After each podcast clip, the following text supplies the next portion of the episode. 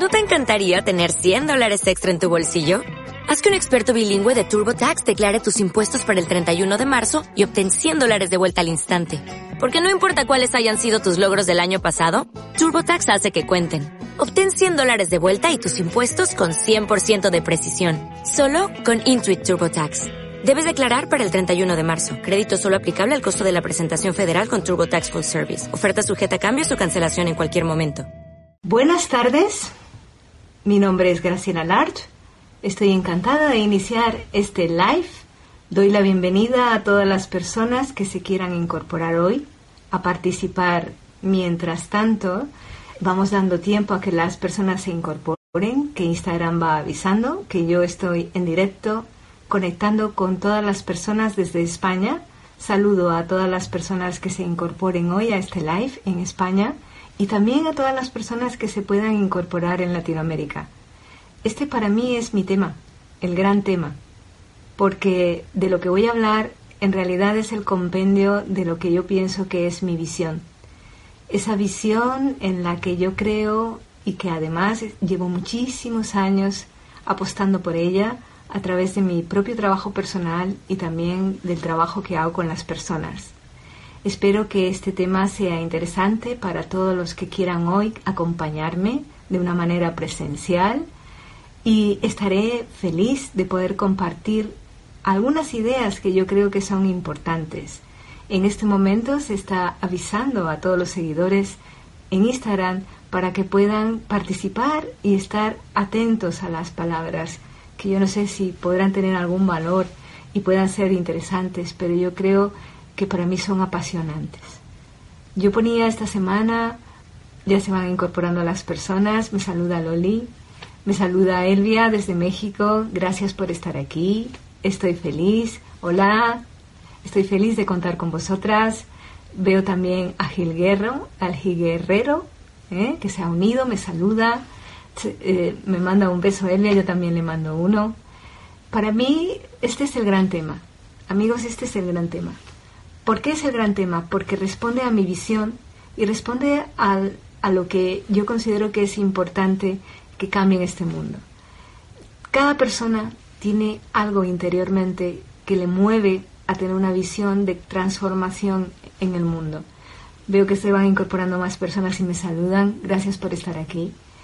Y yo eh, eh, eh, el tema esta semana diciendo, oye, qué bonito sería que nos diéramos cuenta que el amor es el gran camino, ¿no? Que en la medida que estamos en el amor a nosotros mismos, podemos mirar a las personas de una forma en la que solo vamos a ver lo bueno de ellas.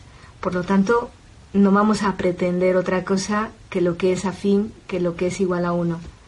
Pero la realidad es que no vivimos eso, ¿no? Miramos a las personas y normalmente terminamos mirando lo que no nos gusta, le vemos defectos, queremos que funcionen de una forma distinta a lo que son. Y por eso yo me di cuenta que era importante que, que hablara hoy de, de dejar huella, ¿no? De cómo consiste dejar huella, porque yo siempre he querido ser admirada, ¿no? Y eso lo sabrá muy bien el día. Yo tenía esa pequeña vanidad o gran vanidad de querer ser admirada por aquellas personas que estaban en mi entorno. Quería ser recordada. Pero pasaron muchas cosas en mi vida hasta que descubrí que la única manera en que puedes ser admirada y recordada realmente es cuando tú dejas huella positiva, una huella positiva y constructiva en el alma de las personas. Hola Carlos, también veo que se está incorporando. Y entonces dije, bueno, voy a introducir el tema de hoy precisamente diciendo aquello que a mí me perdió, que en un momento dado me dio tantos problemas como podía ser el deseo de ser admirada y buscar la admiración fácil, convertirlo en un elemento de agradecimiento que además una la visión de vida en la que yo creo que las relaciones humanas son la gran oportunidad para estar conectados con nuestro poder y para transformar el mundo. Así que, ¿cómo ser recordado y admirado y dejando huella? Pues para eso lo primero tengo que agradecer a todas las personas, a todas con las que me he ido encontrando por el camino.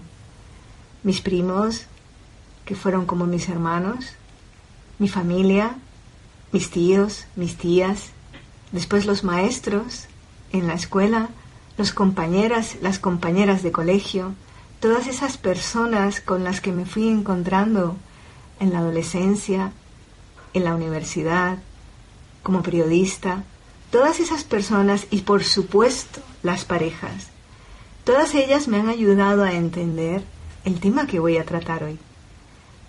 Todas ellas de alguna forma han dejado huella en mí. Y he pasado un tiempo lo suficientemente largo para que yo pudiese limpiar muchas veces esa huella negativa, porque la tendencia que tenemos es a darle valor a la huella negativa que nos dejan las personas en nosotros. Y es una pena, ¿no? Por eso es que yo hoy quiero centrarme en cómo conseguir que los demás nos dejen una huella en nosotros que perdure para siempre y que sea positiva, y que además nosotros la dejemos en los demás. Era una consigna que me trasladó en su última, en su último compartir a mí y a una serie de personas, mi maestra Joaquina Fernández, que sin duda es una persona que ha dejado una profunda huella en cada una de las personas que estuvimos cerca y quienes le conocieron. Así que para introducir este tema de ser recordado y admirado por las personas con las que yo me relacione, tenemos que comprender que hay un camino que es el habitual, que es el que emprendemos. Es el camino de la impotencia y del miedo. Porque en realidad hay dos caminos y vamos a ver si a mí me da tiempo hoy para poder abordar los dos. Voy a empezar por el que nos impide llegar al camino del amor, que es el gran camino. Y el camino que normalmente elegimos es el camino, el camino del miedo y de la impotencia. Pero hay que entenderlo, hay que saber en qué consiste este camino. Porque de lo contrario no podremos comprometernos con, con, el cambio que cada uno necesita y sobre todo facilitar que las relaciones sean algo distinto a lo que estamos acostumbrados. Porque yo lo único que pretendo con mi visión es que haya un montón de personas como yo que quieran cambiar este mundo a partir de darle un nuevo sentido a las relaciones humanas. Espero que haya más de una persona que esté conmigo en esta intención. Por eso también agradezco a, todos los colaboradores y especialmente a Giancarlos y a Jesús, que son mi mano derecha en este momento y que me están apoyando fuertemente para sacar adelante esta idea y este proyecto. Y a todas las personas que en algún momento han estado conmigo apoyándome en transmitir el mensaje de que la persona tiene que salir del camino de la impotencia y del miedo y encontrar el, camino del amor, el amor que está dentro de cada uno de nosotros. ¿En qué consiste el camino de la impotencia y del miedo? Consiste en que le damos muchísimo valor a esa huella negativa como una reacción a qué? A lo que no conocemos de nosotros. Y eso es lo primero, ese es el primer concepto en el que nos tenemos que detener. Normalmente, ese poder que tiene las acciones que otros hacen y que nosotros interpretamos como algo que nos ha dañado y que nos deja una impresión, una huella tremendamente honda y negativa, ya sea una pareja, ya sea un amigo, ya sea cualquier persona con la que yo me relacione, es porque no te conoces lo suficiente como para poder ver que esa situación te está avisando de que hay otra manera de dar una respuesta. Y lo que haces es reaccionar defendiéndote y dando lugar a que lo que el otro ha hecho, que probablemente sea incorrecto, no lo sabemos, se convierta de alguna manera en algo que nos detiene, que nos frena, que nos hace llenarnos ya sea de resentimiento o de odio muchas veces a nosotros mismos.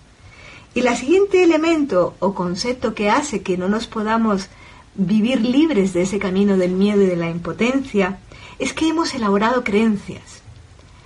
Otra persona se incorpora. ¿Qué tal, Ananda? Bienvenida. Estoy feliz que estés aquí escuchando este tema.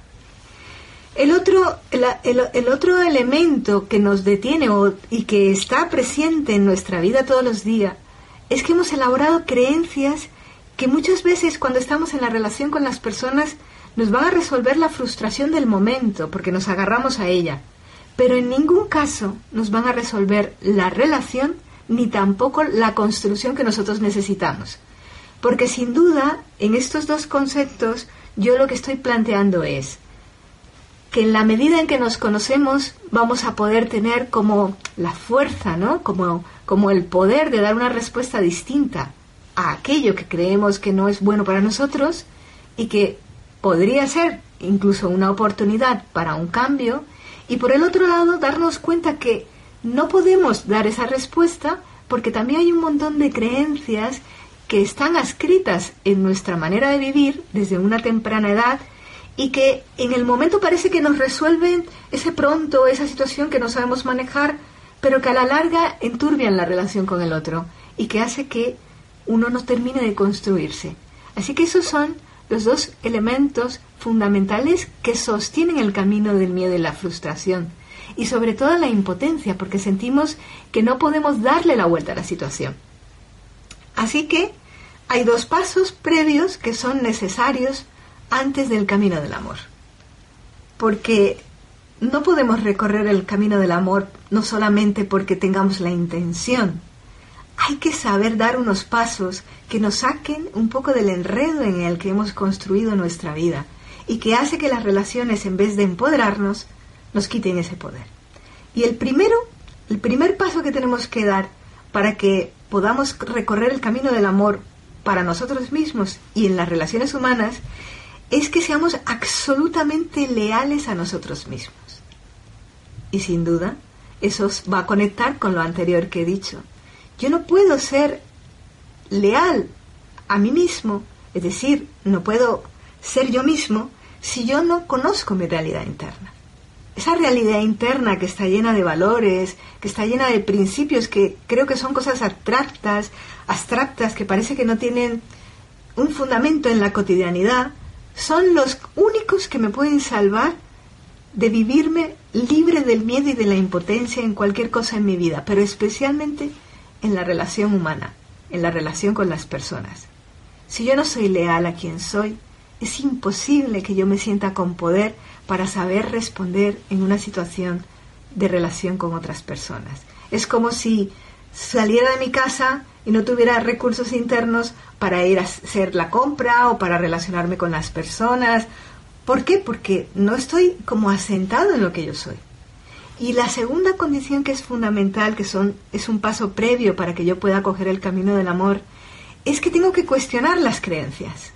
Las creencias yo no las puedo diluir, no las puedo hacer desaparecer pero me tengo que dar cuenta que hay creencias que me mantienen en una manera de responder a las cosas que me limitan y que hace que no comprenda ver la situación desde otra perspectiva, que no pueda dar una respuesta diferente. Y esas creencias lo que tienen como función es que tú no te conozcas, porque son creencias que se han formateado en una etapa de tu vida para compensar que tú te has olvidado de ti mismo. Y eso es lo más importante y yo creo que lo que más se desconoce en el mundo de las relaciones. Te pongo un ejemplo.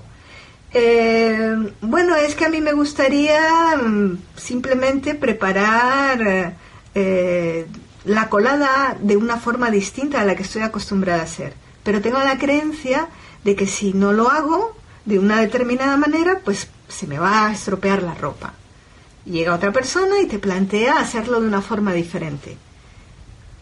Lo suyo es si eso no es una creencia que tú pienses que te tiene que salvar la vida o que te está compensando de algo que tú no sabes manejar de ti mismo, pues es que le preguntes e indagues e incluso digas voy a experimentar en hacer la colada de otra manera.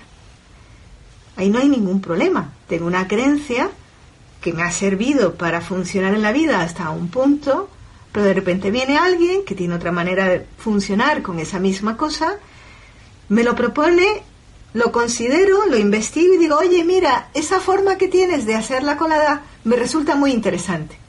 Voy a incorporar de lo que me has dicho todo o parte de lo que me has dicho. Pero ¿qué pasa?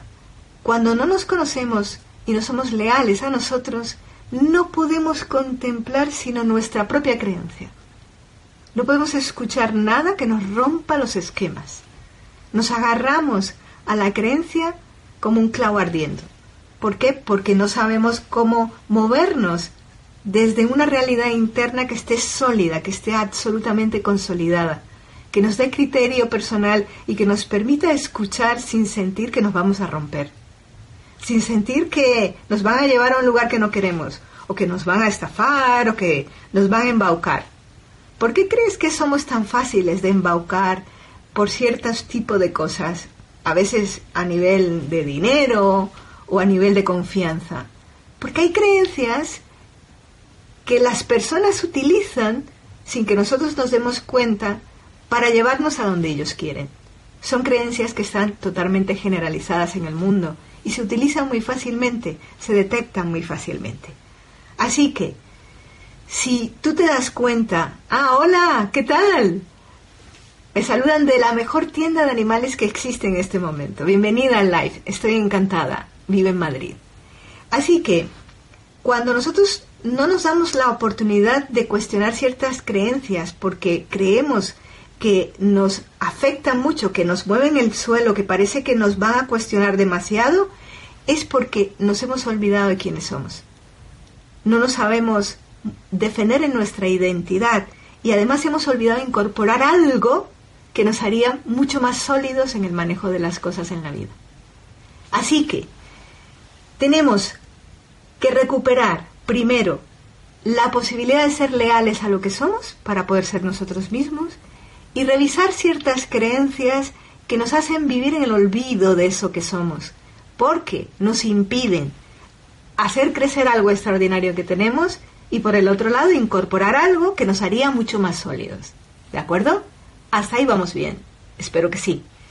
No sé cuántas personas habrán incorporado, pero me da igual. Yo creo que en este momento es tan vital para mí el tema que estoy transmitiendo que lo que me interesa es que los que estén aquí, si tienen alguna pregunta o no les está quedando claro algo, me lo digan. Porque me ayuda a mí misma a poder aclarar el tema y hacerlo como más fácil de transmitir a vosotros. Para mí es importante que sea una comunicación sencilla que le llegue a vosotros a vuestros zapatos, que no les dé ningún problema. Así que, para ese primer paso que nos acerca al amor, que es como recuperar esa lealtad a uno mismo, lo primero que tenemos que tener en cuenta es cuál es el modelo familiar en el que hemos nacido. Tenemos que ir a nuestras raíces y tenemos que revisar y mirar ese modelo familiar libre del dolor. ¿Qué significa?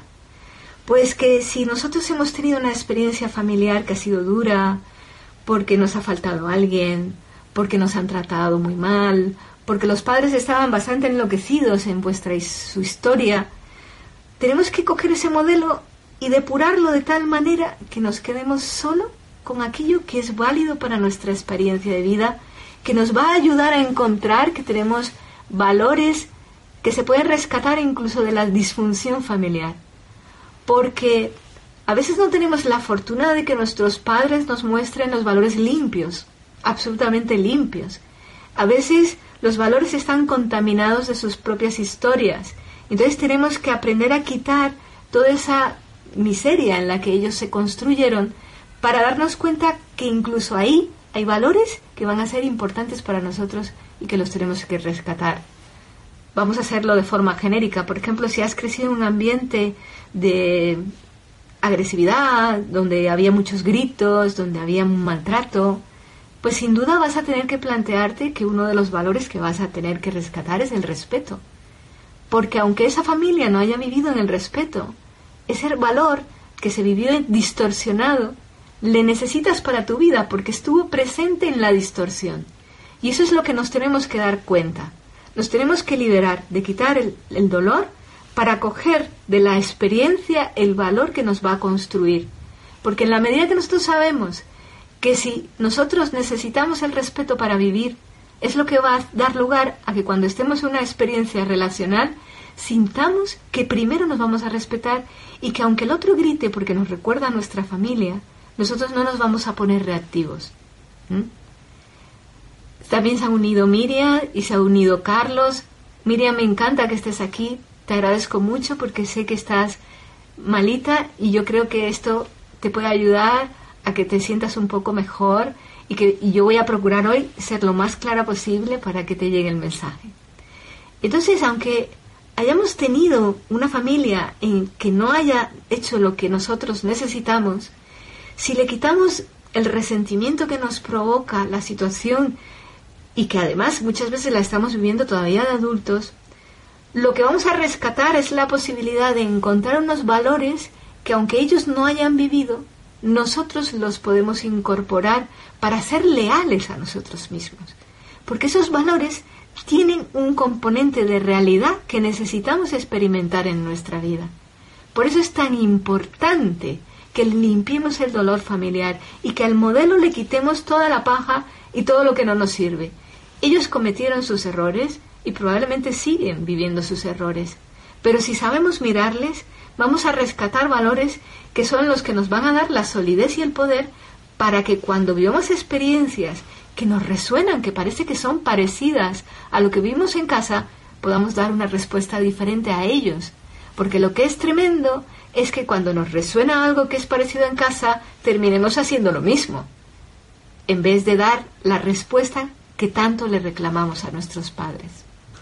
Y por el otro lado, tenemos que ver cuál es el papel que ha tenido ese modelo en nuestra propia construcción. Porque con independencia de que podamos rescatar los valores, si no nos damos cuenta en qué medida nos potenciaron las cosas que se nos daban bien, de verdad, porque a veces nos decían cosas como eres buenísima, eres extraordinaria y tú sabías que no lo eras, sino si te supieron ver, si no te supieron ver, si te quisieron enseñar algo y tú te resististe, y sobre todo hay un punto que me gustaría que empezáramos a contemplar, que es mirar a los hermanos los hermanos tienen información valiosa para nosotros. Si son más de dos hermanos, siempre habrá uno al que nos habremos fijado más que el otro. Y cada uno tiene un papel distinto en nuestra construcción personal. Y tenemos que saber mirar a esos hermanos antes de que nos parecieran que ya no nos tienen nada que aportar o que tienen un montón de defectos. Ese papel que tuvieron cada miembro de nuestra familia en nuestra construcción, también es importante que lo revisemos. Y después, tengo que ir a ver qué he hecho con todo eso, cómo lo he unido en mi vida cotidiana, a lo largo de mi vida. ¿De qué manera cogí esos valores o no los cogí? ¿De qué manera los repito? ¿De qué manera los ignoro? Y sobre todo si he tenido en cuenta elementos que en mi familia no eran afines a mí y los he ido incorporando a mi vida. Porque lo que solemos hacer es quedarnos en la percepción y en la vivencia de lo que nos recibimos. Y lo vamos reclamando año tras año, no solamente a la familia, sino a cada persona con la que nos vamos encontrando. Y eso lo único que nos hace es personas cada vez más limitadas en nuestro poder personal. Por eso es que yo digo que hay que activar ese poder desde ser leal a uno mismo y que hay elementos muy tangibles que tienen que ver con la infancia que es necesario activar cada día y que son cosas que se van a tener que poner en marcha obligatoriamente cuando empezamos algo o como cuando empezamos el año. Por eso yo voy a hacer este viernes próximo un taller que no es un taller taller, es una conferencia donde voy a tratar de introducir ejercicios al final para que la persona pueda llevarse algo a aplicar a su vida. Porque yo creo que las charlas están muy bien, que son conceptos que van abriendo la mente para que uno se vaya encontrando con otra manera de entender la realidad que uno vive, pero que hay que llegar a un punto en que tienes que hacer algo práctico para aplicar a tu vida. Por eso las personas que vivan en Madrid van a tener ocasión de participar en esta conferencia que va a ser el próximo viernes en Ecorriche a las 19 horas. Y estoy segura que para las personas de Colombia, mis colegas están preparando una conferencia con la que podré hacer también algo parecido. Ya iré avisando cuándo va a ser y dónde va a ser. Así que vamos a continuar.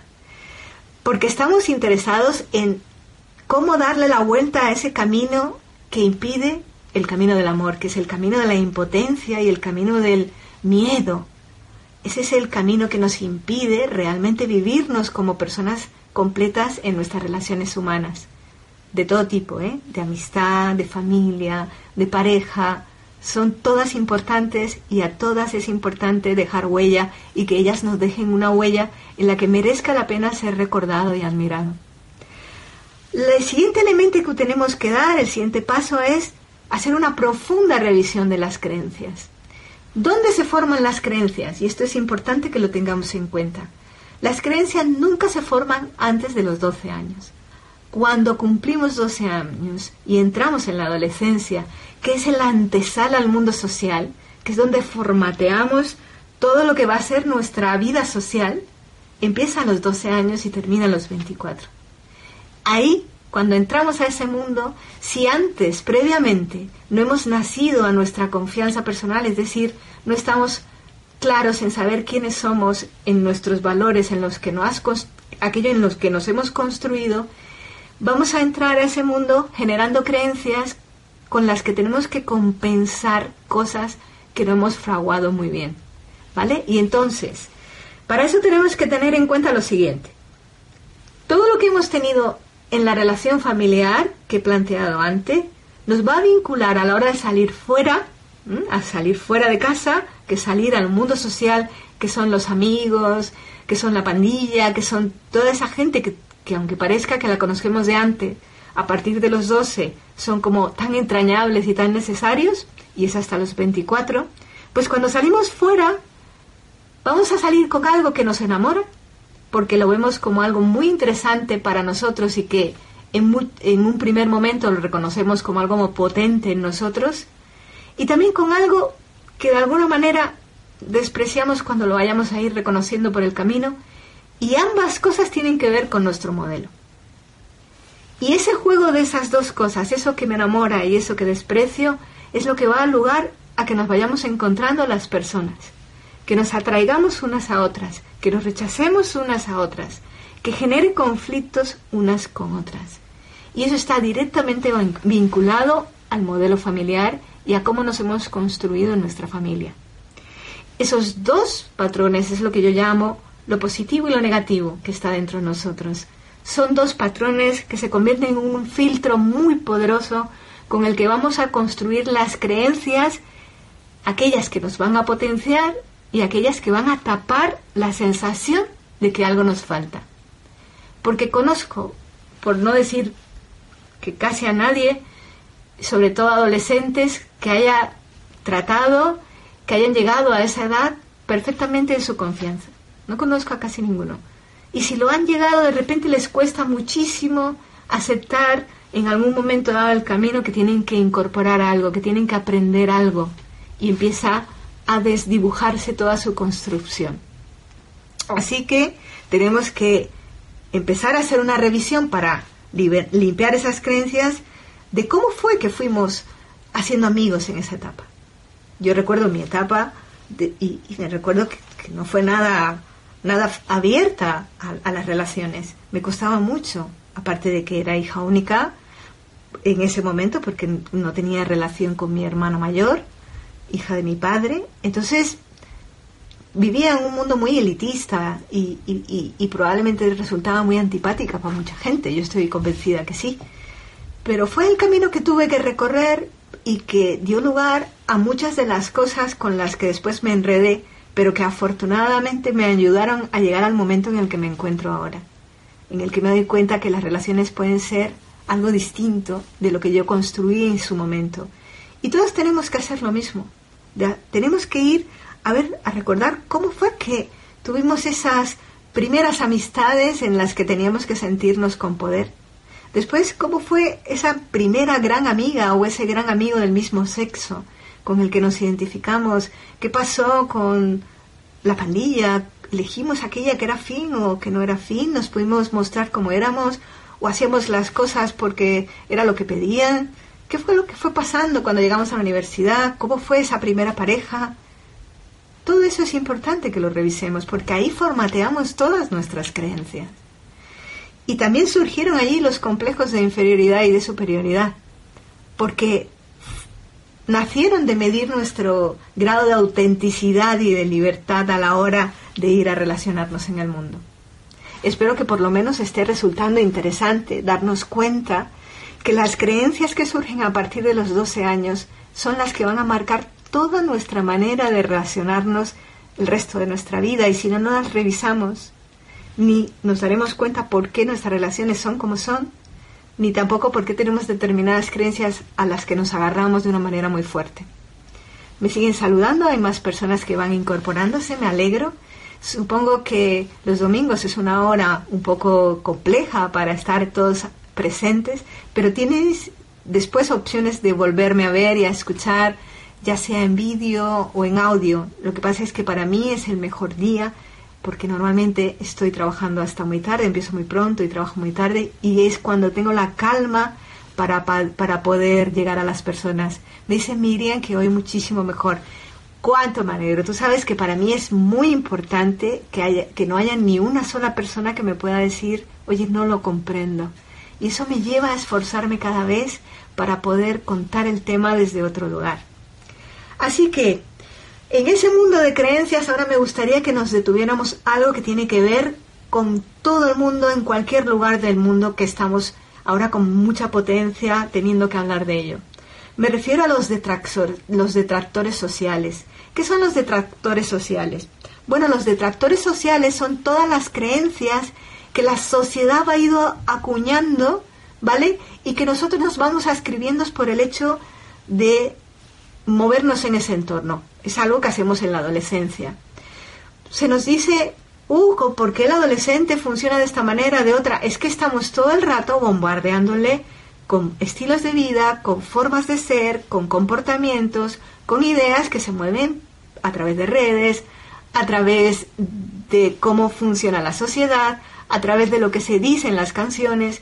Es decir, que todo el rato nos vamos escribiendo a creencias que a la larga pueden ser de ayuda social o todo lo contrario, pueden ser los grandes detractores sociales. Porque se unen dos cosas. Se unen que de repente somos reactivos a creencias familiares que están representadas en el mundo en el que vamos a vivir cuando somos adolescentes. Por ejemplo, eh, mi familia es muy conservadora y y yo estoy reactivo a esa manera de funcionar porque no he sentido que me haya construido, soy muy rebelde y entonces me busco a personas tremendamente liberales. Pero no sé hasta qué punto eso responde a una idea de mí mismo o estoy reaccionando a lo que pasó en casa. O me puedo unir precisamente a los más conservadores que existen eh, dentro de, la de las pandillas que hay en el lugar. Eso es una manera en la que normalmente respondemos en la etapa de la adolescencia y después la llevamos con nosotros el resto de nuestra vida muchísimas veces. Pero lo más tremendo, lo más tremendo del detractor social que tiene en este momento el mundo es la creencia del machismo. Es una creencia que se alimenta en casa cuando el modelo familiar se mueve ahí, según cómo se relaciona mamá y papá, según cómo aprendemos a ser independientes o no.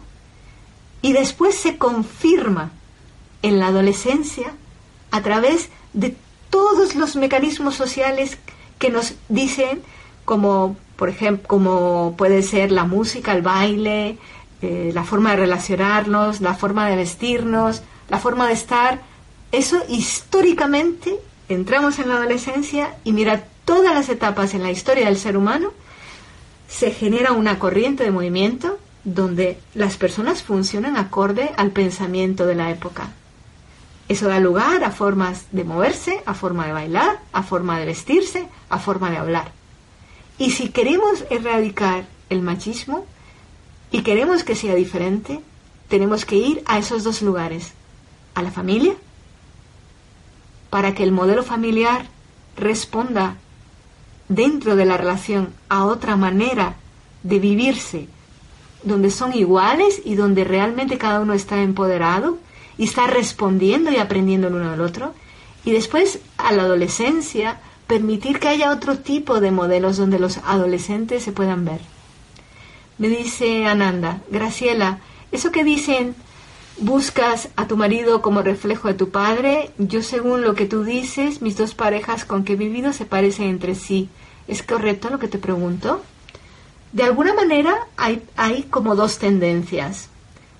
O a que se parezcan mucho a uno de tus padres o que se parezca mucho al, a los al otro o se va intercalando de uno a otro. A veces no es exactamente igual al, al, padre o a la madre porque hay hermanos y es más fácil que se parezcan o referencien más a los hermanos. Pero en general es muy difícil que no nos enamoremos o que no nos sintamos atraídos por elementos que sean muy distintos a nuestro modelo más familiar, salvo que queramos ser muy, muy, muy diferentes a lo que somos y busquemos a cosas totalmente opuestas, pero por lo general es, es poco frecuente y cuando sucede lo que queremos es más bien destruirnos que construirnos. ¿Vale? Así que mm, a mí me gustaría, para que esa elección se diera desde otro lugar, propiciar el camino del amor. Porque sin duda no nos podemos abstraer de elecciones donde estamos referenciando a nuestro modelo familiar, pero podemos elegir desde otro lugar y vivirnos desde otro lugar. Eso es lo que yo propongo. Por eso hablo del camino del amor, que no sé si nos va a dar tiempo hoy a abordarlo totalmente. No, porque ya, ya nos quedan como 10 o 15 minutos y, y voy a mitad de camino del inicio de lo que yo quiero tratar. Entonces, yo me gustaría que, pensarais hoy que en, la medida en que yo no reviso creencias tan poderosas como la que acabamos de hablar, que es la del machismo, me voy a vivir de la siguiente forma, como, como con la siguiente premisa. Como no creo en eso, no puedo salir de mi zona de confort. Como no creo en eso, no me puedo conocer. Y es verdad, porque es que se va a dar literalmente. La creencia te va a mantener en tu zona de confort. No te va a permitir indagar nada, te va a llenar de angustia cada vez que quieras salir de ahí. Y eso es lo más interesante. Hoy trabajaba eh, con una persona que lo que quiere es dar es un salto en su trabajo, ¿no? Y ha hecho todo el trabajo para ese salto. Se conoce, sabe lo que necesita fortalecer y lo que necesita mejorar y se encuentra, se ha dado cuenta que su jefe está más o menos en su misma línea de zona de confort, pero ha empezado a dar los pasos para obtener un sitio mejor, para adquirir mayor responsabilidad, y de repente me dice, he pasado unos momentos muy duros porque creí que el trabajo que había hecho hasta ahora no había valido la pena, porque me sentí de repente como que caía en el más absoluto abismo. Y yo le dije, sí, es normal, porque en el momento en que empieza a cuestionar la creencia con una experiencia nueva, la creencia que es química pura va directamente a remover todo el sistema, te va a generar sudor frío, eh, terror en las piernas, te va a agitar de tal manera, ¿por qué? Porque está creada para custodiarte supuestamente de aquello en lo que tú no te sientes fuerte, porque no fuiste no naciste a la formación de la creencia con la suficiente conocimiento de ti mismo y confianza en ti mismo como para que fuera una creencia que te fortaleciera. Era una creencia de compensación. Cada vez que la tienes que atravesar, porque no va a desaparecer, vas a pasar por momentos en que la química mm, te pone como en tensión y te pone mal. Nos pasa a todos. Y sobre todo porque la zona de confort en la que vivimos es permanecer en lo conocido para no incorporar algo, que es lo que yo llamo aprender. Entonces, espero que hasta ahí vayamos entendiendo por qué nos agarramos a las creencias, porque necesitamos creer que, no, que nos conocemos y que no hay trampas en ese conocimiento, de manera de que cumplen una doble función, te están todo el rato manteniendo en el sitio y te están de alguna manera dando esa sensación de, bueno, yo es que me conozco, yo es que no tengo ningún problema, porque el ser humano no soporta ni la incertidumbre, ni la inestabilidad, ni la desconfianza, y es normal. Es normal que no lo soporte. Pero tenemos que aprender a convivir con la idea de que solo estando en nuestra verdadera realidad y en nuestro verdadero poder podremos sortear la incertidumbre, que es lo habitual la inestabilidad que significa que hay que generar cambios y la desconfianza que significa que tengo que estar continuamente revisando aquello en lo que tengo que hacerme fuerte. Que tengo que aprender algo, a incorporarlo de una manera tan natural como aquello que se me da bien. A veces, cuando hemos perdido la capacidad de estar en contacto con nosotros mismos, no vemos ni lo que se da bien ni lo que tenemos que incorporar y estamos muy enredados. La otra, cosa que hace que nos agarremos a creencias es que no estamos dispuestos a revisarla. Y por eso yo te diría, cuando algo no te cuadra por dentro, cuando estás en crisis, cuando hay un montón de avisos que te dicen que por ahí no es, que por ahí no es, que por ahí no es, para y di, bueno, seguramente no voy a, no voy a poderme abstraer de esta creencia, no la voy a poder desmontar, pero no voy a hacer el recurso del avestruz, no voy a meter la cabeza y la voy a esconder para no ver nada, no, voy a voy a o a buscar a un amigo o voy a buscar a una persona experta que me ayude a revisar esta creencia, que no la voy a desmontar, porque las creencias no se desmontan de verdad. La voy a, voy a construirme a partir de ver cuáles son los elementos que me van a ayudar a que yo dé una respuesta diferente. ¿Hasta aquí alguna otra pregunta antes de plantear el reto? Bueno, para que nuestras relaciones funcionen y que podamos despejar este camino, el camino de la impotencia y del miedo que nos impide estar en el camino del amor en nuestras relaciones, hay que asumir el siguiente reto. Tenemos que darnos cuenta si cuando nos encontramos con personas nos ponemos en la postura de verlas como personas que están ahí para adquirir e incorporar de una manera natural aquello que nos falta o para nunca lograrlo.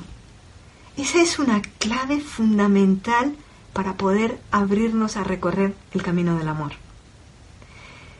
Si nosotros pensamos que la relación es para que te aporte, sí, te aporte, pero te resuelva lo que te falta, entonces estás eligiendo a alguien para nunca lograrlo. Si piensas que la relación es para que te aporte, y tú pases por la tesitura de la incomodidad de sentirte en evidencia porque hay algo que te cuesta hacerlo, pero que lo puedes hacer referenciándote con el otro, entonces te has puesto a alguien a tu lado que te va a dar el empujón, te va a dar el input para ir a ese aprendizaje. Porque lo más importante de la relación humana y de recorrer el camino del amor que hoy no lo voy a poder explicar, lo haré en el próximo live, es que te puedes conocer solamente, solamente cuando aceptas que estás en la relación para aprender a incorporar algo que un día decidiste no aprender en tu familia. Y esa es la clave. No es no es que estás en una relación para aprender ciento mil de cosas y pasarlo mal y, y sentir que te pierdes. No, no, no. Es solo una cosa. Solo una cosa. El tema está en que a veces no nos conocemos y está todo tan enredado que creemos que aquella especie de obsesión que tenemos con alguien y que hace que nos agarremos a ella de una manera extraña y, y estamos ahí nos está impidiendo ver realmente qué es el elemento que hay que incorporar, que a veces esa persona nos lo mostró en un primer momento y desapareció porque era una fantasía, o que sigue estando pero que nosotros nos peleamos con ello porque no lo podemos soportar, o que de repente un día nos, lo empieza a mostrar y nos sentimos como que no tenemos la fuerza o la y estamos súper frágiles pensando que no lo podemos desarrollar. Sea cual sea de las tres formas, lo que nos está pidiendo es que nos demos cuenta que hay algo, algo en nuestra historia, en nuestro modelo familiar, que obviamos, que no quisimos incorporar. Y la única manera en la que vamos a recorrer el camino del amor en la relación, que es el éxito personal, ¿eh? es el éxito personal, es cuando estamos absolutamente claros, no solo en la cualidad que nos hace extraordinarios, sino en dónde está aquella cosa que un día dijimos que éramos carente pero que no es cierto, sino que es la cualidad que hay que incorporar y que la pasamos por alto. Es más, muchísimos de nosotros la despreciamos profundamente. No la quisimos ni ver, ni conocer, ni entender. Así que, llegados a este punto, queda clarísimo que se me quedó la mitad de lo que quería trasladar hoy en el tintero. Porque, por supuesto, es tan profundo el tema que por lo menos las personas que escuchen hoy la conferencia y las que lo puedan escuchar ya sea por iVoox o en Facebook, que lo voy a colgar, van a poder tener como súper claro cuál es el camino que hay que dejar atrás y para la siguiente live vamos a abordar directamente el camino del amor en las relaciones humanas, que es el que nos da el éxito personal. Me preguntan, ¿qué sucede cuando realizas ese aprendizaje con la relación? ¿Se deja esa relación con facilidad o cambia la relación? Gracias. Si se hace el aprendizaje y hay amor por ambas partes, es decir, que hay una sintonía en la que no te has puesto la relación como, como trampa para destruiros los dos, y eso habrá que explicarlo, ¿vale? Es muy probable, muy probable que la relación se transforme en otra cosa, sea una relación cómplice donde ambos se construyen y, se viven como iguales, ¿no? De lo contrario, tienes la fuerza para, para dejar la relación. Yo soy de las personas que siempre he apostado, y por eso he terminado muy escaldada muchas veces, en que hay que darle opción a la relación, porque hasta que tú no te ves realmente en, en la construcción de tus, tus dos elementos claves, aquello que te enamora de ti en el otro y aquello que no quieres incorporar, pero que de alguna manera está en el otro, hasta que no te ves totalmente en, en, ti, no tienes el discernimiento para ver si la persona te construye o no. Y a mí no me gusta interferir en las decisiones de las personas. Yo prefiero que ellas se den cuenta qué es lo que realmente les construye. Porque yo soy de la idea de que tanto el que está en un lado como el que está aquí tienen una opción para ser ellos mismos, para encontrar su poder y para ser felices. No, no pienso que haya un malo aquí y un bueno acá, o un malo aquí y un bueno allá. No son dos personas que están en el mismo camino, probablemente en el mismo camino del miedo y la impotencia, y las dos se merecen encontrar el camino del amor. Por eso es tan importante de esto que estoy hablando. Me gustaría tanto, tanto que me acompañarais de manera que podamos ser una gran masa humana transformando el mundo. Me encantaría. Esa es mi gran llamada interior, es mi visión. Mi visión es que haya un mundo donde las relaciones nos permitan ser personas únicas, iguales, completas, donde estamos todo el tiempo sumando. ¿Te imaginas el mundo? no habría ni ataque ni defensa. Miriam me dice que muchas gracias. Gracias a ti, Miriam. eres de gran ayuda para que yo pueda entender y transmitir este mensaje. Ellen me dice muchas gracias por la respuesta. ¿Mm? Gracias a ti por estar aquí y a todas las personas que han querido escucharme hoy. La próxima semana estaré dando una conferencia en Madrid, en Ecorriche, el viernes, así que no tendré live el domingo. Tendré live, continuaré la parte segunda de esta conferencia dentro de 15 días. Espero que disfrutéis porque vais a tener bastante material. Tendréis este material, las personas que asistan tendrán los ejercicios y eh, a la conferencia del viernes tendrán la oportunidad de hacer algo práctico y a las que no, a los van a tener opción de que puedan escuchar parte del tema y nos veremos dentro de 15 días. Dentro de 15 días volveremos a retomar la segunda parte de la conferencia de hoy.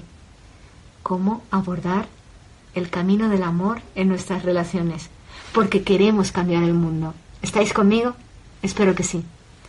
Muy buenas noches. Gracias, Carolita. Lo puedes escuchar en Evox y en Facebook, lo colgaremos esta semana. Rebeca, lo siento mucho, también lo escucharás. También lo puedes escuchar dando al perfil eh, hasta mañana a las 8. Os quiero un montón. Ser conmigo unos aliados permanentes para cambiar el mundo. Os doy las gracias a todas las personas que han pasado por mi consulta, a todas las personas que han estado en mi vida, para bien, todas. Haya pasado lo que haya pasado, solo me he quedado con la huella positiva de lo que he vivido. Gracias. Un beso enorme. Adiós.